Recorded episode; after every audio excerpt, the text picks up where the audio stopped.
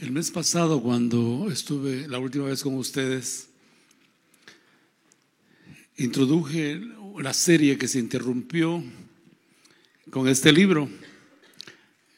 Este libro, para aquellos que no pueden alcanzar a leer, dice Cadáver de impecable apariencia. Este libro cuando lo leí me impresionó porque narra la historia de un cristiano, de un cristiano que estuvo muy cerca del Señor, un cristiano que amó tanto al Señor, que lo amaba tanto y que su pasión era pasar tiempo con el Señor, su pasión era obedecer la voluntad del Señor, pero que se mantuvo activo sirviendo al Señor, pero que se fue marchitando internamente porque descuidó su relación con el Señor. Descuidó la oración, la palabra de Dios, descuidó esas cosas básicas para mantener cercana e íntima la comunión con el Señor. Y él vendió su historia y un historiador hizo la historia que es de mucho beneficio para muchos de nosotros, es el libro Cadáver de impecable apariencia. ¿Por qué? Porque según la historia, este hombre cristiano, la apariencia que él tenía era que todo estaba bien entre él y su Dios. Pero él descubrió que en su corazón estaba lejos de Dios. Y se cumplía en él lo que el Señor dice en uno de sus profetas. Este pueblo de labios me honra. Este hombre de labios me honra, pero su corazón está lejos de mí. Y ese es el peligro, mis hermanos, ese es el riesgo de cada uno de los cristianos. Cuando nosotros descuidamos las formas que Dios ha dejado, el camino que Dios ha dejado para que mantengamos fresca, íntima, cercana y personal nuestra relación con Él. Ojalá que usted y yo no seamos como un cadáver de impecable apariencia, que hasta parece que está vivo, pero no está. Luce muy bien, no hay señal de que esté muerto, pero en realidad está muerto. Y que esa historia me motivó a compartir con ustedes esta serie del perfil de un cristiano en decadencia espiritual. Y estos temas fueron para mí una campanada de alarma, de alerta, diciendo, César, cuidado, César, cuidado, porque tú también puedes llegar a caer en decadencia espiritual y a estar como un cadáver de impecable apariencia. Ninguno quiere vivir esa, esa realidad. Ninguno quiere lucir como que es, pero no es. O sea, como un maquillaje nada más que oculta la verdadera realidad. Y empezamos hablando acerca del perfil de un cristiano en decadencia espiritual. Y dijimos que un cristiano en decadencia espiritual no tiene compañerismo con la persona de Dios. Y ustedes saben que el compañerismo con Dios es básicamente la oración. La oración hecha en el nombre de Cristo y a través del Espíritu Santo. Esa oración que nos hace cercanos al Señor. No, no es la oración pública en la que usted cierra sus ojos porque los tiene que cerrar. Es la oración individual, la suya, la mía, en la que cuando cerramos nuestra puerta en esa intimidad con Dios, abrimos nuestro corazón para que Él y, y yo, Él y usted entablen una, un diálogo de amor, un diálogo sincero, en el que usted se abre a Dios tal y como usted es, tal y como usted siente en ese momento. Usted se abre a Dios como las oraciones que vemos en la palabra del Señor, donde personas fueron sinceras, y realmente es lo que el Señor busca. Él no busca que seamos perfectos porque no lo somos, Él busca que seamos sinceros con Él y que vengamos con Él y le digamos, Señor, necesito conocer más acerca de tu amor. Necesito conocerte más en tu persona, Padre. Señor, dame esa capacidad espiritual de poder acercarme más a ese conocimiento, no lo que otros dicen de ti, no lo que, sino lo que yo experimento contigo en esta intimidad. Cuando estamos frente a frente espiritualmente, cuando hacemos esos silencios, yo le llamo esos silencios de amor. ¿Ha visto usted esas miradas que se dan los enamorados? Los que están verdaderamente enamorados. En cierta ocasión una de mis hijas llevó a un amigo a su casa, ella me dijo que era un amigo, y cuando yo lo vi y vi cómo se miraron, dije, estos no son amigos. Y realmente no eran amigos, porque había una conexión de amor entre ellos. Sabemos cuando un cristiano tiene una conexión de amor con el Padre. Se puede ver. Por supuesto que sí, se puede ver. Porque tu vida es diferente, tu manera de pensar es diferente, tu manera de sentir es diferente, tus acciones son diferentes, tu horario es diferente, tu dinero, incluso la manera en que gastamos nuestro dinero. ¿Dónde ponemos el dinero? Porque donde ponemos el dinero, ahí ponemos nuestro corazón. Así que la oración es el recurso por excelencia para estar en contacto, en compañerismo con la persona de Dios. Este es un repaso, porque ya eso lo tratamos el domingo 9 de enero. Si alguna vez ustedes ven que estoy un poquito vacilando en cuanto a encontrar la palabra, no es por la edad, es el virus. Porque ahora ya encontré una excusa perfecta para echarle todo, toda la culpa al virus, ¿verdad? Si me voy de lado, el virus me dejó debilitado, ¿verdad? Si alguna vez me caigo ahí bajando la grasa, es el virus. Algunos aquí, por supuesto, que ya les dio el virus, saben lo que digo, aunque a mí realmente me dio un baby virus, porque un virus que en realidad para nada me, asustó. Para algunos de ustedes sí les dio fuerte, porque parece que según los pecados así le da también duro el virus a ustedes. Bueno, entonces cuando hablamos acerca de la cercanía con el Señor, estamos hablando de ese tiempo que pasamos a solas con el Señor. Y yo les animo, mis hermanos, de que usted como cristiano haga planes de verse con el Señor. En algún punto de su casa debe haber algún lugar donde usted pueda estar a solas. No, ahí no cabe su esposa, ahí no cabe su esposo, ni su papá, ni su mamá.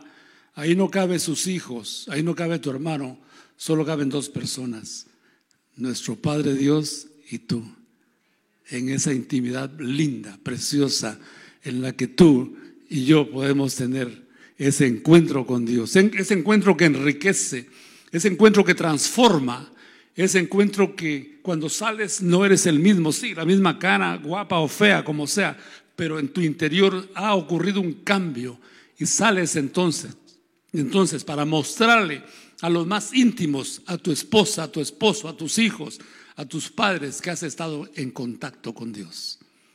¿Saben lo que estoy diciendo? Más vale que sí. La otra, la otra cosa que descuida un cristiano en decadencia espiritual es su compañerismo con la palabra de Dios.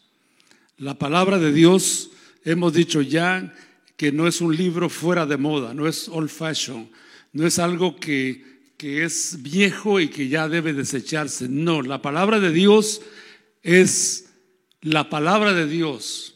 La palabra de Dios es lo que dijo Isaías. Sécase la hierba y marchítase la flor, mas la palabra del Dios nuestro permanece para siempre. Esa palabra que es vida, esa palabra que nos guió a la salvación y nos guía día a día en la santificación. Esa palabra que nos corrige, esa palabra que nos instruye, esa palabra que nos enseña, esa es la palabra de Dios, la que debemos de leer o escuchar. Y cuando lo escuchemos, escuchemos con atención. Y cuando lo leamos, la leamos con atención. Esa palabra diseñada para darnos a conocer quién es Dios esa palabra es la que te, mantiene fuerte espiritualmente. la que es lámpara a tus pies y lumbrera a tu camino. Es la palabra que corrige, es la palabra que te reprende, es la palabra que dice para los jóvenes, ¿con qué limpiará el joven su camino? Con guardar la palabra de Dios. No serán los consejos de su padre, no serán las regañadas de su madre las que lo mantengan lejos del pecado, es la palabra de Dios. Si tienes temor y tienes respeto y tienes aprecio por la palabra, esa palabra te mantendrá en el camino de la santidad. Yo les animo, mis hermanos, a que valoremos la palabra del Señor y que la leamos individualmente.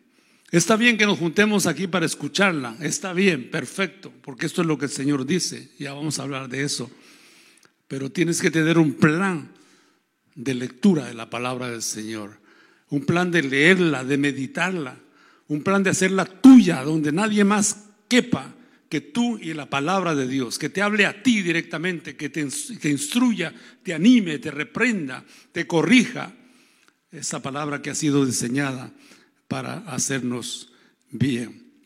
Y la iglesia Río de Agua Viva es una iglesia, como dice aquí nuestro lema, Río de Agua Viva, una iglesia bíblica, creciente y misionera. Intentamos guiar nuestra vida por la palabra de Dios, no por las tradiciones, no por las costumbres, no por lo que se nos ha dicho en otro lugar. Si está en la palabra de Dios, será respetado y será obedecido. Si no está en la palabra de Dios, podemos discutir sobre eso.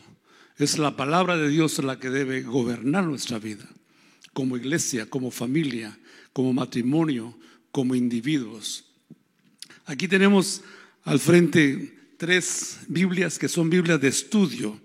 Para si hay tres aquí, hermanos o hermanas, que después del servicio quieren venir y, tomar una de ellas y llevársela, por supuesto tiene un costo, pero es un tremendo valor tener una Biblia de estudio. La Biblia de estudio tienen mapas, tienen comentarios, tienen guía, tiene esto, tiene lo otro, y nos ayudan a entender mejor que una sola lectura que hacemos de un párrafo de la palabra. Así que aquí están esas, esas Biblias. Y la palabra, nosotros también como iglesia tenemos ministerios que enfocan la palabra de Dios. Lo, digo con mucha tristeza en mi corazón. Como pastor, me he dado cuenta, no solo en esta iglesia, sino en, varias iglesias, cómo el estudio bíblico de la palabra del Señor ha sido descuidado en los últimos años. Río de Agua Viva no era así. Cuando yo comencé con ustedes hace 10 años, había un amor por esa palabra. Eso se ha ido bajando el interés por la palabra de Dios. Hay un remanente todavía que ama la palabra de Dios que ama el estudio bíblico, que viene a tomar ventaja de la palabra de Dios expuesta por maestros y maestras los domingos a las nueve y media de la mañana, lo que llamamos la escuela bíblica dominical. Tenemos también el recurso de Aguana, tremendo, tremendo material de estudio bíblico para los niños de todas las edades. Es increíble lo que puede hacer la palabra de Dios en el corazón de nuestros hijos, de nuestros jóvenes. El pastor Casilla está aquí. Yo estuviera muerto o estuviera en una cárcel, estuviera, tal vez ya me hubieran asesinado. No, yo no fui ninguno de esos que usted está pensando. Claro que no. La gracia de Dios me sostuvo de caer porque esta palabra guió mis pasos fuera del camino del pecado. No me sacó de, de la senda del pecado, impidió que yo cayera allí. Así que el mérito y la honra le pertenece al Señor, porque yo no hice más que obedecer lo que el Señor decía en mi palabra. Y ahí en la intimidad de relación con, mi esposa Julie, yo le he contado ocasiones cuando estuve, estuve así, a punto de desviarme, de, de precipitarme, de dar el primer paso en la depravación moral cuando era joven. Pero como el Señor en su gran amor usó su palabra y cuando estaba en mi mente y en mi corazón, el Señor usó eso como un gancho para traerme de regreso a su camino. Así que nunca podré tener suficientes palabras para decirle la importancia que tiene la palabra de Dios en la vida de una persona que no quiere ser un cadáver de impecable apariencia. Ya hemos visto entonces que un cristiano en decadencia espiritual no tiene compañerismo con la persona de Dios, tampoco tiene compañerismo con la palabra de Dios. Pero un cristiano en decadencia espiritual tampoco tiene compañerismo con el pueblo de Dios. Ya le da a la, reunión con el pueblo de Dios, con la iglesia, le da segunda, tercera o cuarta importancia. Si no trabajo, ahí voy a estar. Si mi carro no está sucio, que lo tenga que lavar, ahí voy a estar. Si no hay ropa que lavar, ahí voy a estar. Si no tengo algo más que hacer, ahí voy a estar. Ponen el compañerismo con la iglesia en último lugar. Esos cristianos, bueno, yo diría que, hay mucha duda. Yo no, no puedo tener un aparato y medir si alguien eso no lo es. Pero después de estar sirviendo al Señor 51 años, puedo darme cuenta cuando un cristiano de verdad conoce al Señor. Porque cuando uno conoce al Señor, en verdad se enamora del Señor, no de una religión, no de un grupo de una denominación, más bien se enamora del Señor y de cómo es Él. Y es algo, un, magneto, un atractivo, estar siempre en contacto con, con el Señor. No es, no, no es ser fanático, por supuesto que no, hay una gran diferencia. Es en estar enamorado del que merece todo, nuestro Dios. A Él sea la gloria y la honra, ahora y por siempre. Un cristiano que está en decadencia espiritual descuida su compañerismo con el pueblo de Dios.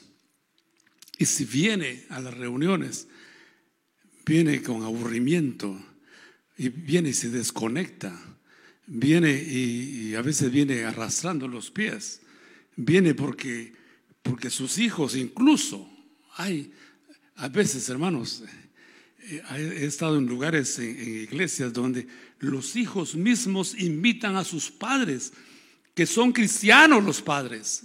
yo diría un padre no cristiano, pues claro que sí, hay que invitarlo para que asista a la iglesia. Pero son padres que se, que se, que se consideran cristianos y los hijos tienen que rogarlos para que vengan a la casa del Señor. Esa es una, es una cosa que entristece, entristece mi corazón cuando veo estos casos. En la persona que tiene compañerismo con Dios, compañerismo con la palabra de Dios y compañerismo con el pueblo de Dios, es una persona que está, pues claro, por supuesto, siempre viviendo su fe en una forma tan, tan fructífera, tan ferviente, tan viva, una persona que en verdad cuando llegan los problemas, sí, por supuesto que sufrimos, pero no nos llenan de pánico, de ansiedad, todas esas enfermedades que vienen, que se oyen por ahí, depresión y todas esas cosas que, los, los psicólogos dicen. Hermanos, Dios ha dejado todo para nosotros, para poner fuera de nuestra vida todo, esas, todo eso. Fíjese, aún desde antes, ahí en el Salmo 4.8, ¿qué dice el Salmo 4.8? Note eso, en paz me acostaré. ¿Y qué más? Y asimismo roncaré. Bueno, ese es un asunto, porque hay diferentes maneras de dormir, ¿verdad?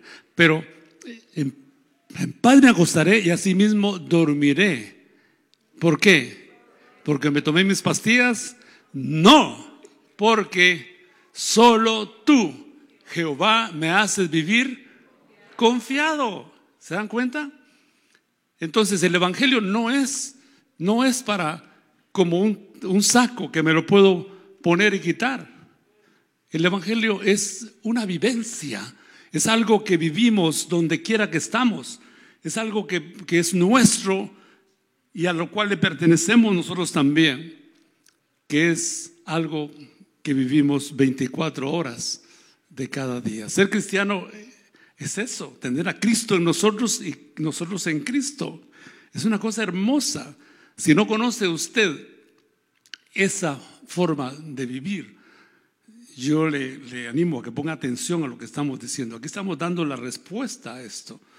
Tu compañerismo con Dios, tu compañerismo con la palabra de Dios y tu compañerismo con el pueblo de Dios hará de ti un creyente sólido, un creyente contento.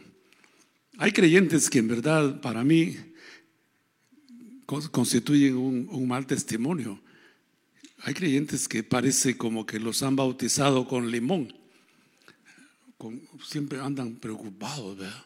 Y hermano, ¿cómo está? Pues, ay, hermano, llevándola. Fíjese que me dio el COVID. Y desde que el COVID me dio, ya no soy el mismo. Con una, queja, una, una cosa espantosa, en verdad. El COVID no es lo peor que nos puede dar. El COVID no nos puede robar el gozo que Dios nos ha dado, la paz que el Señor nos ha dado. Nada nos puede robar, ni tus problemas, ni tus pleitos en el trabajo, o aquí o allá. No, por supuesto, lo que Dios nos ha dado es nuestro para siempre.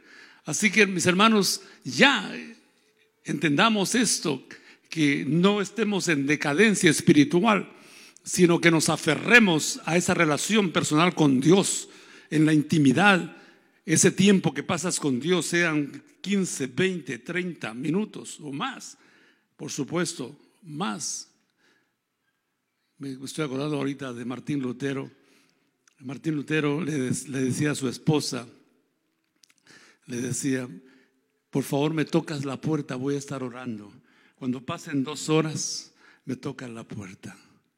Y cuando la esposa llegó y le tocó la puerta, sale Martín Lutero y dice, ¿ya? ¿Dos horas?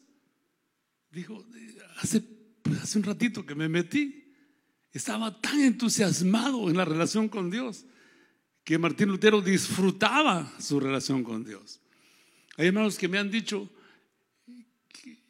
y me dice, pastor, yo me arrodillo y, en tres minutos ya no tengo más que decirle a Dios. Ay, imagínense. Imagínense, es como esos esposos que, van en, un trayecto, vamos a decir, de media hora, y solo se ven la cara. Solo no hablan nada. ¿Por qué? Porque no hay conexión. Míreme la mano. No hay conexión del corazón cuando los corazones están conectados. ¿Cierto o no? Esta niña que el Señor me, me, mandó hace casi tres años, este, platicamos horas. Ahora que estuvimos obligadamente encerrados, ni siquiera pensamos, uy, qué aburrido, 24 horas juntos con la misma cara. Por supuesto, la misma cara. ¿eh? Pero cuando hay conexión de tu corazón, tú puedes hablar con tu cónyuge horas. Mucho más con Dios. Cuando estás conectado con Él, hablas con Él y le hablas de todo, le compartes de todo. Hasta tus pecados. Porque Dios no busca gente perfecta, busca gente sincera. Ven y dirá, Señor, Señor, Tú sabes, hace unos minutos pensé que mejor iba a dejar pasar este día, iba a skip este día y mañana nos íbamos a ver, pero aquí estoy. ¿Y qué me dice, Señor? Quiero contarte, Padre, que mi hijo tal cosa, que mi esposo tal cosa, que mi esposa tal cosa, que en el trabajo tal cosa. Quiero contarte que el pastor está enfermo de virus, Señor. Imagínate. Yo pensé que a los pastores no les daba el, virus, pero le dio, Señor. Y ahora a ver, a ver qué va a hacer, Señor, porque un día el pastor dijo que el virus le hacía los mandados a él. A ver qué cara tiene ahora, Señor. Si me dejas verlo otra vez, pues es cosa tuya. No, esa clase de oración no la vayan a hacer. Por supuesto, pero estoy diciendo que cuando somos amigos, hablamos en intimidad, mis hermanos, ¿cierto o no? Hablamos con confianza, con respeto, pero con confianza. Entonces, un cristiano en decadencia espiritual es un cristiano que descuida eso. Pero un cristiano que está con salud espiritual es un cristiano que no descuida su comunión con Dios, no descuida su comunión con la palabra de Dios, ni descuida su compañerismo con el pueblo de Dios. Vamos a continuar ahora con, con el resto de este mensaje. Un cristiano en decadencia espiritual tiene más amor por las cosas del mundo que por las cosas de Dios. Voy a pedir que vayamos a nuestra Biblia en Primera Juan. Se acabó el repaso y ahora vamos a entrar en un terreno nuevo. En Primera Juan, capítulo 2, versículos 15 al 17. Primera Juan, capítulo 2, versículos 15 al 17. Un cristiano en decadencia espiritual es un cristiano que ama más las cosas del mundo que las cosas de Dios. Tiene más amor por las cosas del mundo. No de lo que la palabra de Dios nos dice en 1 Juan 2, versículo 15 al 17. Dice el apóstol Juan, no améis al mundo. Obviamente, mis hermanos, no está hablando del mundo, el cosmos, con volcanes, ríos, lagos.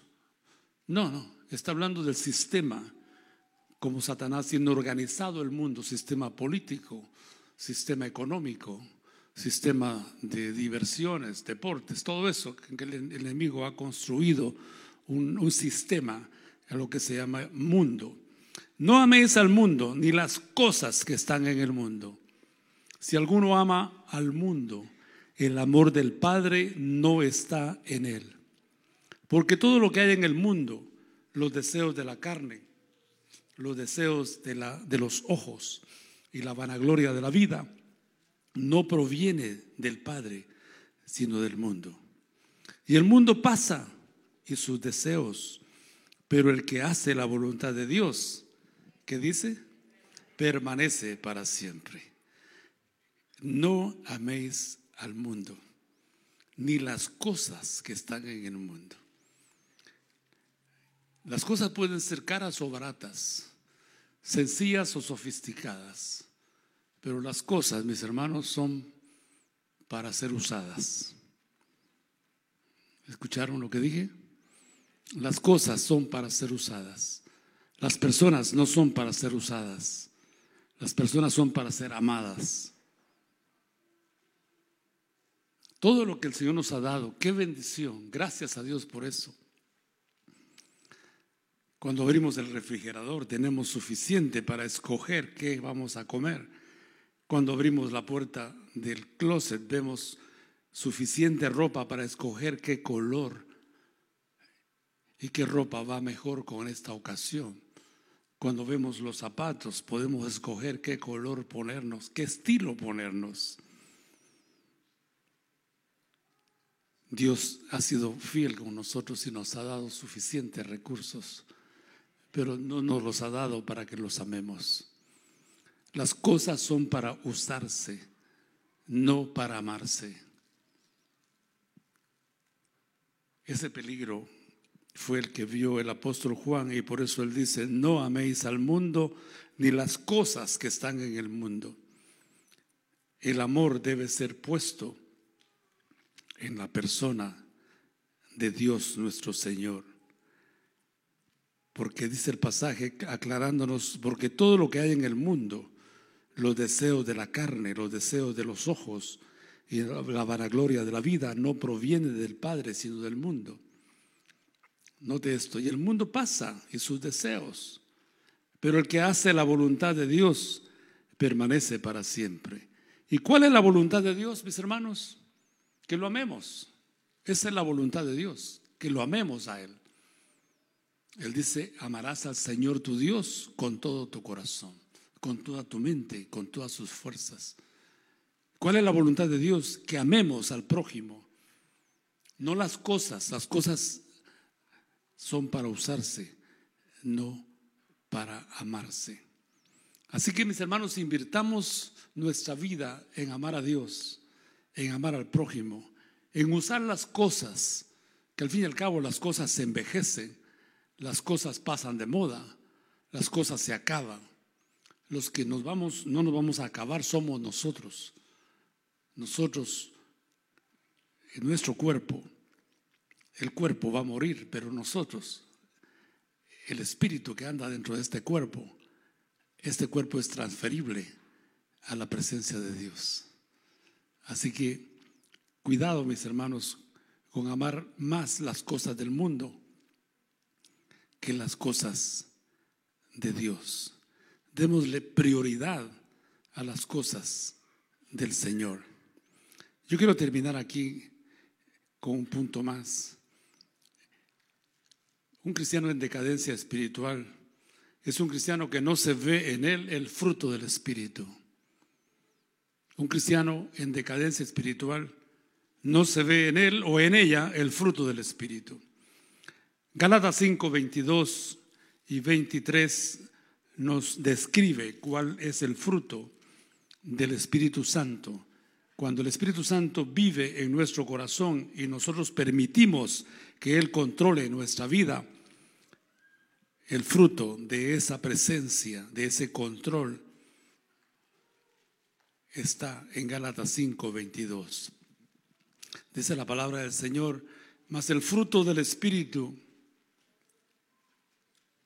es amor, gozo, paz, paciencia, benignidad, bondad, fe, mansedumbre, templanza, o sea, dominio propio. Contra tales cosas no hay ley. Este es el fruto del Espíritu para el creyente que vive en contacto con Dios, en contacto con su palabra, en obediencia al Señor y a su palabra. El Espíritu de Dios produce en él esto, amor, gozo, paz, paciencia. Oh, si, si fuéramos paso a paso por cada una de estas características sería hermoso, pero cada una de estas de estos de estas cualidades que el Espíritu nos nos da son suficientes para vivir una vida plena, una vida hermosamente feliz, una vida llena de paz y estabilidad. Problemas, por supuesto que sí. Enfermedades, por supuesto que sí. Muerte, por supuesto que sí. Duelo, por supuesto que sí. Pero cuando vivimos produciendo en nuestra vida el fruto del Espíritu, el Espíritu que da en nosotros ese fruto, vivimos vidas en esto tan importante como es el amor, el gozo, la paz, la paciencia, la benignidad, la bondad, la fe, o sea, la confianza en el Señor, la mansedumbre, el dominio propio.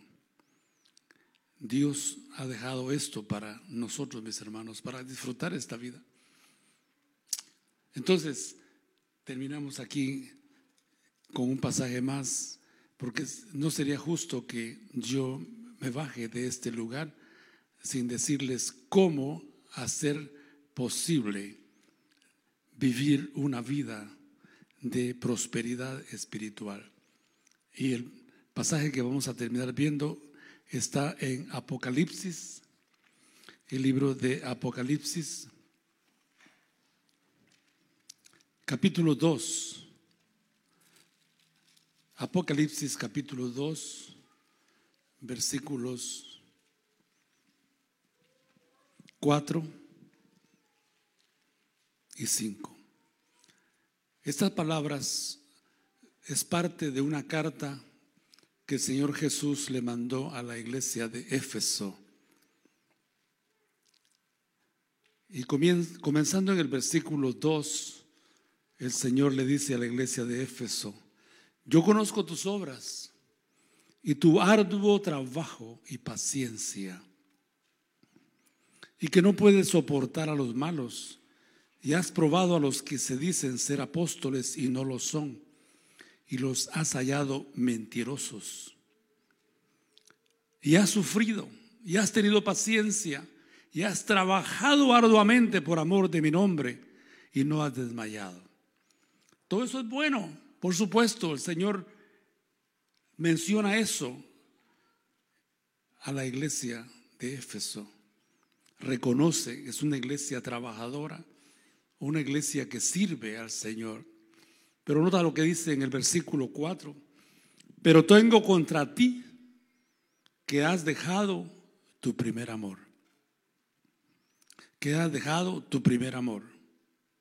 Recuerda, por tanto, de dónde has caído y arrepiéntete y haz las primeras obras, pues si no, vendré pronto a ti y quitaré tu candelero de su lugar si no te hubieres arrepentido.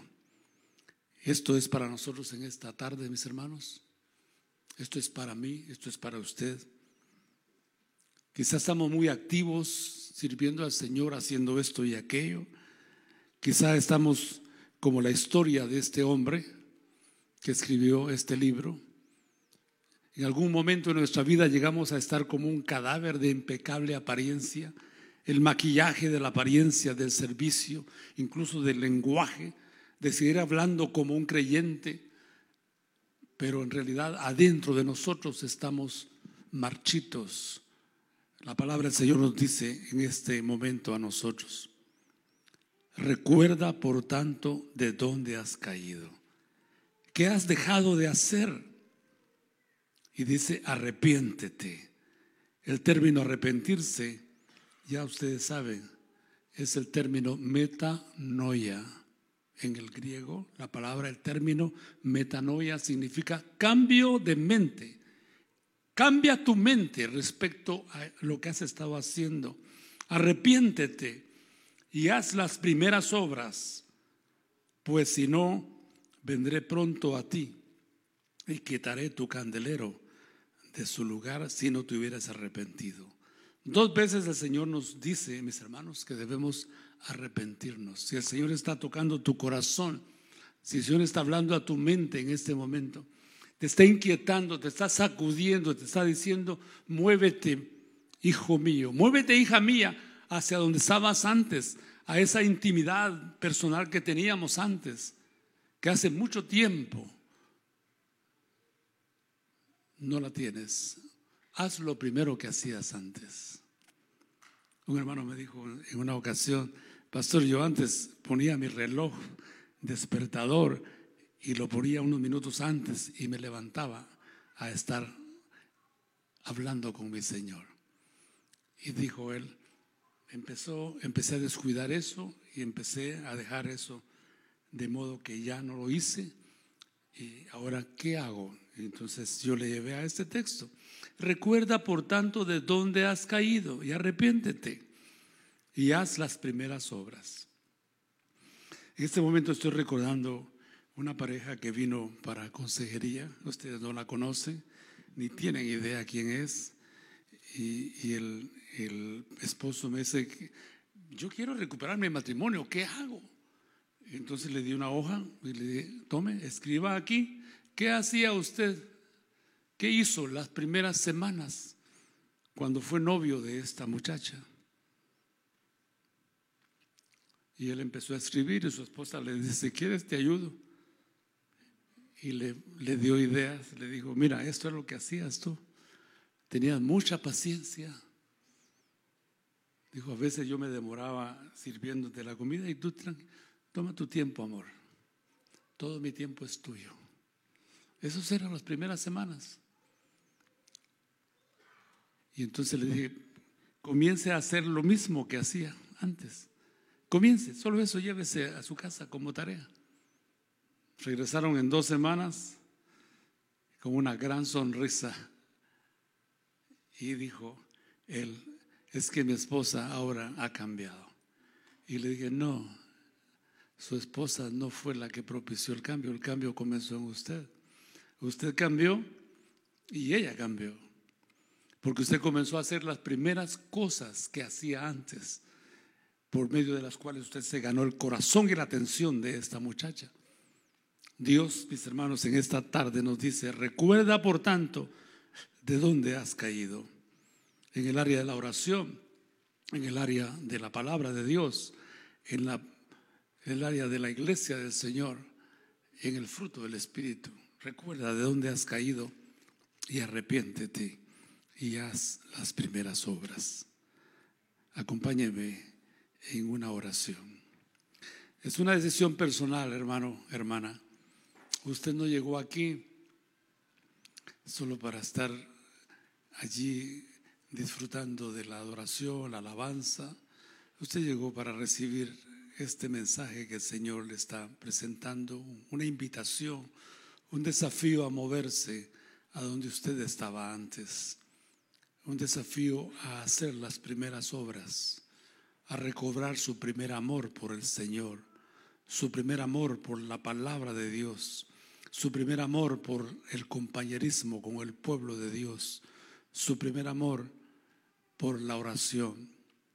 Arrepiéntete, recuerda de dónde has caído y haz las primeras obras. Ponle reversa a tu conducta. Regresa al punto de la bendición. Y vas a darte cuenta, hermano, hermana, de cómo allí, allí en ese regreso, allí está la bendición. Ahí está para ti el reencuentro con Dios, el reencuentro con la palabra de Dios, el reencuentro con el pueblo de Dios. Padre, tú nos has salvado para que regresemos a una relación contigo. Tú nos has buscado para que estemos en una relación de amor contigo. Tú nos vas a llevar al cielo, a tu presencia, para que vivamos contigo. Entonces, Señor, este día nosotros tenemos la oportunidad de regresar a lo básico de nuestra fe, a lo fundamental de nuestra fe. Si hay en, este, en esta tarde personas, hermanos, hermanas que quieran, que han tomado esta decisión de volver a ti, Señor, yo te suplico que tú tomes estas decisiones y las hagas firmes para que ellos disfruten la relación espiritual que tú quieres tener con ellos. Te lo pedimos, Padre, dándote las gracias en el nombre de Cristo Jesús. Amén.